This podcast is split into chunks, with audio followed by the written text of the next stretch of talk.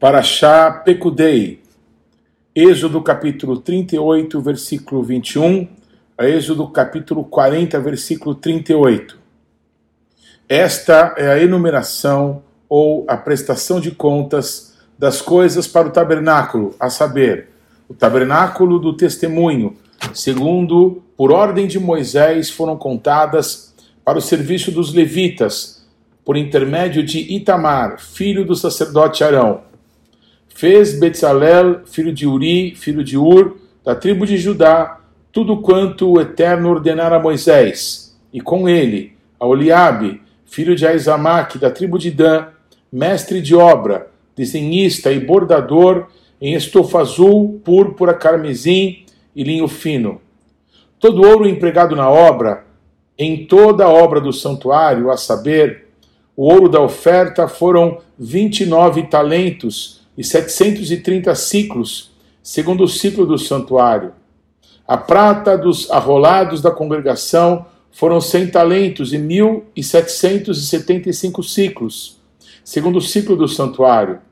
Um beca por cabeça, isto é, meio ciclo, segundo o ciclo do santuário, de qualquer dos arrolados de 20 anos para cima, que foram 603.550. Entregaram-se cem talentos de prata para fundir as bases do santuário e as bases do véu. Para cem bases, cem talentos, um talento para cada base. 2.775 ciclos fez os colchetes das colunas e cobriu as suas cabeças, e lhes fez as vergas. O bronze da oferta foram 70 talentos e 2.400 ciclos dele fez as bases da porta da tenda da congregação, e o altar de bronze, e a sua grelha de bronze, e todos os utensílios do altar, e as bases do átrio ao redor, e as bases da porta do átrio, e todas as estacas do tabernáculo, e todas as estacas do átrio ao redor. Fizeram também de estofa azul, púrpura e carmesim as vestes finamente tecidas para ministrar no santuário e também fizeram as vestes sagradas para Arão, como o Senhor ordenara a Moisés. Fizeram a estola sacerdotal de ouro, estofa azul, púrpura, carmesim e linho fino retorcido. De ouro batido fizeram lâminas delgadas e as cortaram em fios para permearem entre o estofa azul, a púrpura, o carmesim e o linho fino da obra do desenhista tinham duas ombreiras que se ajuntavam às suas duas extremidades e assim se uniam. O cinto de obra esmerada que estava sobre a estola sacerdotal era de obra igual, da mesma obra de ouro, estofa azul, púrpura, carmesim e linho fino retorcido, segundo o Senhor ordenara a Moisés. Também se prepararam as pedras de ônix, engastadas em ouro, trabalhadas como lavores de sinete, com os nomes dos filhos de Israel. E as puseram nas ombreiras da estola sacerdotal por pedras de memória aos filhos de Israel, segundo o Senhor ordenara Moisés. Fizeram também o peitoral de obra esmerada, conforme a obra da estola sacerdotal, de ouro, estofa azul, púrpura, carmesim e linho fino retorcido. Era quadrado. Duplo fizeram o peitoral. De um palmo era o seu comprimento e de um palmo dobrado a sua largura. Colocaram nele engastes de pedras com quatro ordens de pedras. A ordem do sárdio, topázio, carbúnculo era a primeira. A segunda ordem era de esmeralda, safira e diamante. A terceira ordem era de jacinto, ágata e ametista. E a quarta ordem era de berilo, ônix e jaspe. Eram elas guarnecidas de ouro nos seus engastes. As pedras eram conforme os nomes dos filhos de Israel, doze segundo seus nomes, eram esculpidas como sinete, cada uma com o seu nome para as doze tribos. E fizeram para o peitoral correntes com cordas de obra traçada de ouro puro. Também fizeram para o peitoral dois engastes de ouro e duas argolas de ouro. E puseram as duas argolas nas extremidades do peitoral, e meteram as duas correntes trançadas de ouro nas duas argolas, nas extremidades do peitoral. As outras duas pontas das duas correntes trançadas meteram nos dois engastes e as puseram nas ombreiras da estola sacerdotal, na frente dele.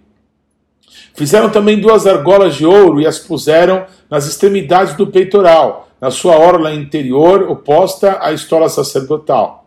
Fizeram também mais duas argolas de ouro e as puseram nas duas ombreiras da estola sacerdotal, abaixo, na frente dele, perto da sua juntura, sobre o cinto de obra esmerada da estola sacerdotal. E ligaram o peitoral com as suas argolas, as argolas da estola sacerdotal, por cima com uma fita azul, para que estivesse sobre o cinto de obra esmerada da estola sacerdotal, e nunca o peitoral se separasse da estola sacerdotal, segundo o Senhor ordenara a Moisés. Fizeram também as sobrepeles da estola sacerdotal, de obra tecida, toda de estofa azul. No meio dela havia uma abertura, era debruada como a abertura de uma saia de malha, para que se não rompesse. Em toda a orla das sobrepeles fizeram romãs, de estofa azul, carmesim e linho fino retorcido. Fizeram campainhas de ouro puro e as colocaram no meio das romãs, em toda a orla das sobrepeles. Uma campainha e uma romã, outra campainha e outra romã, em toda a orla das sobrepeles, para se usar ao ministrar, segundo o Senhor ordenara a Moisés.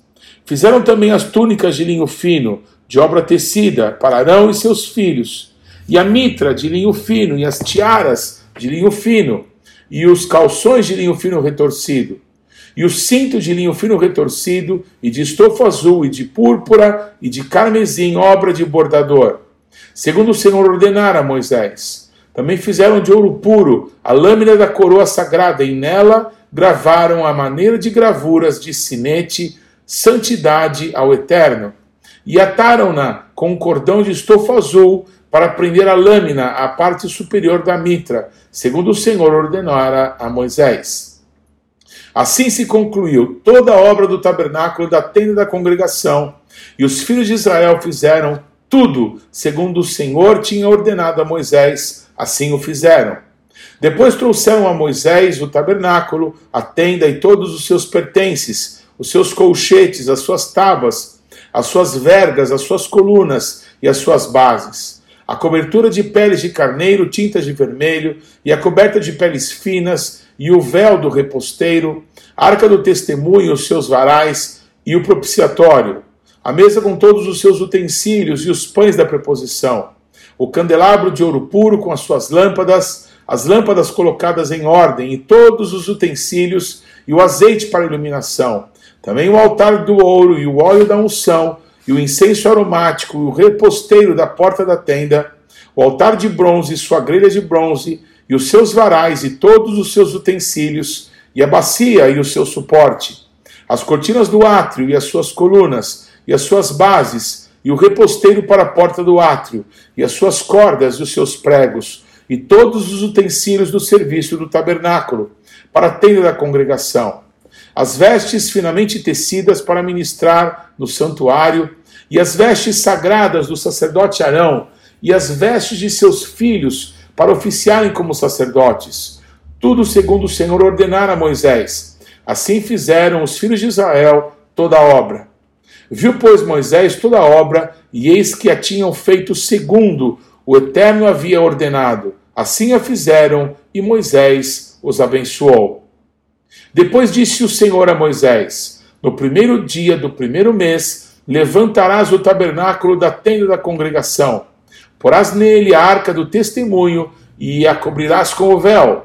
Meterás nele a mesa e porás por ordem as coisas que estão sobre ela. Também meterás nele o candelabro e acenderás as suas lâmpadas. Porás o altar de ouro para o incenso diante da arca do testemunho e pendurarás o reposteiro da porta do tabernáculo.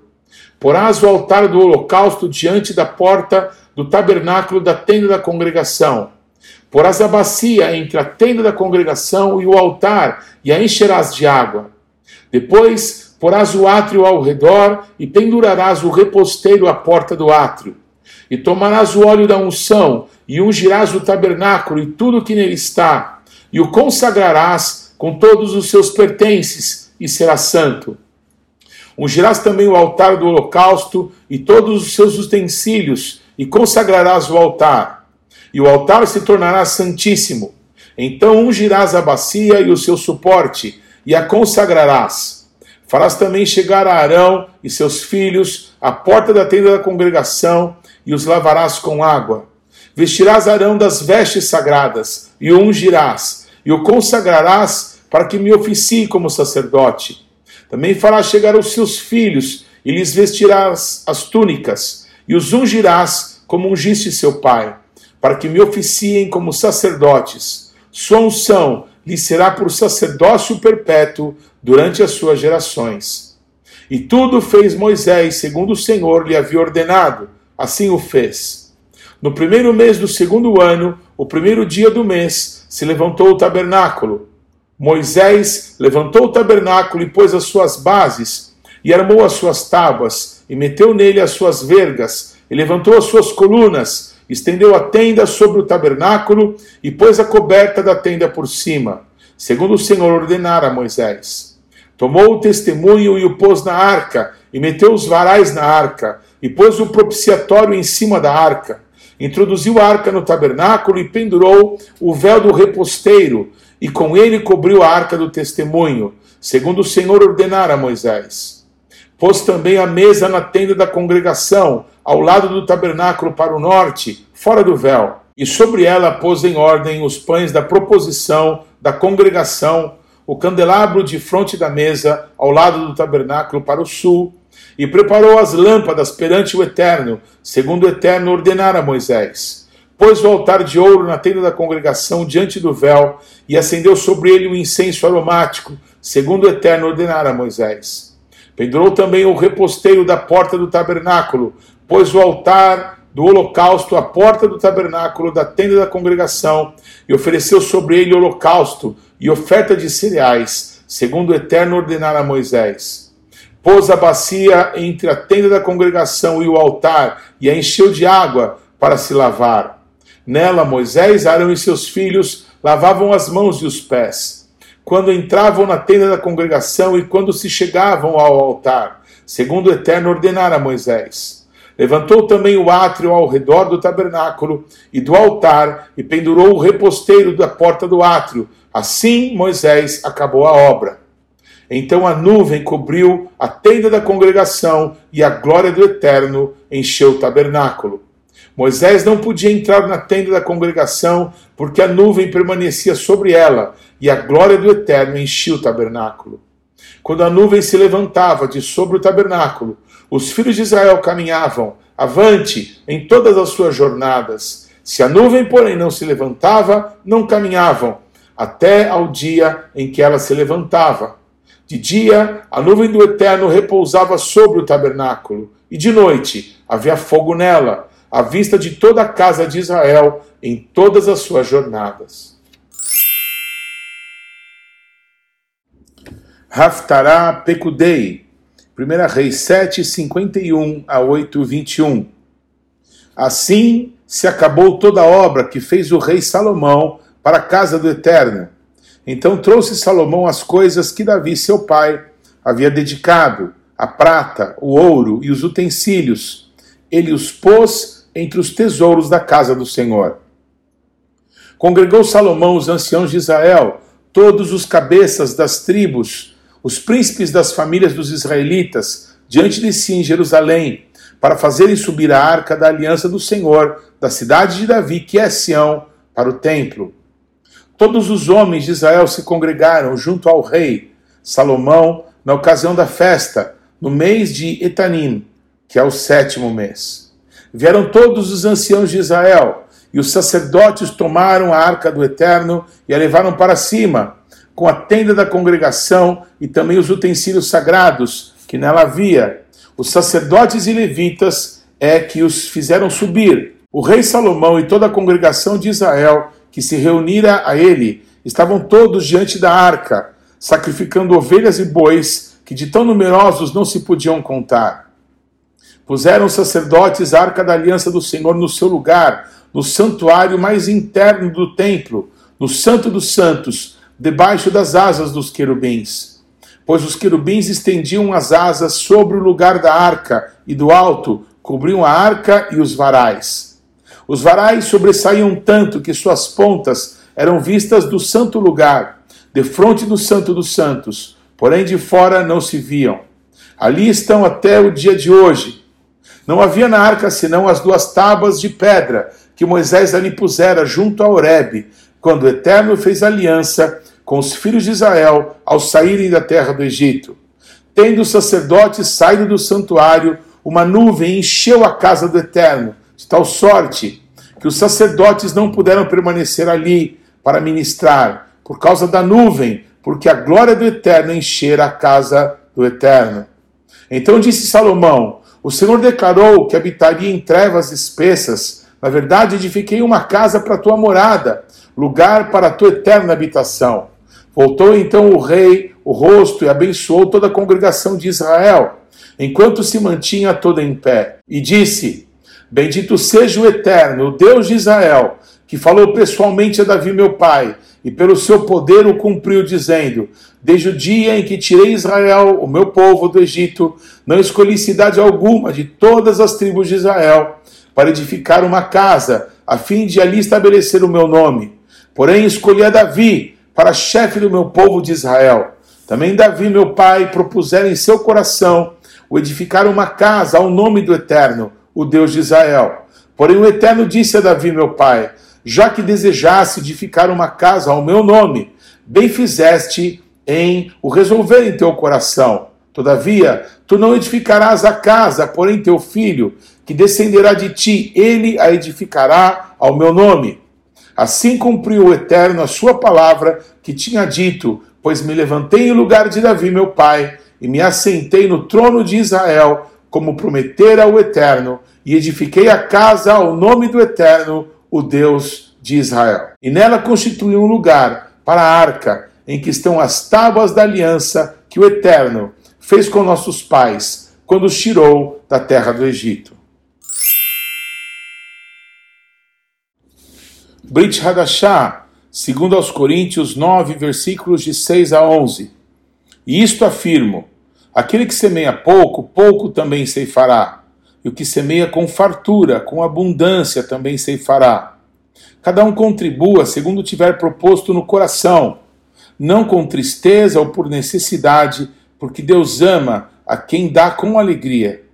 Deus pode fazer-vos abundar em toda graça a fim de que, tendo sempre em tudo ampla suficiência, superabundez em toda boa obra, como está escrito: distribuiu, deu aos pobres, a sua justiça permanece para sempre. Ora, aquele que dá semente ao que semeia e pão para alimento também suprirá e aumentará a vossa sementeira e multiplicará os frutos da vossa justiça, enriquecendo-vos em tudo para toda generosidade, a qual faz que por nosso intermédio sejam tributadas graças a Deus.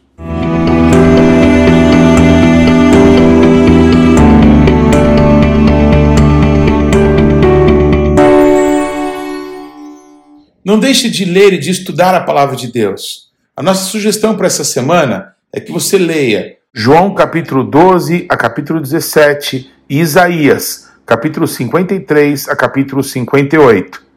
Deus te abençoe.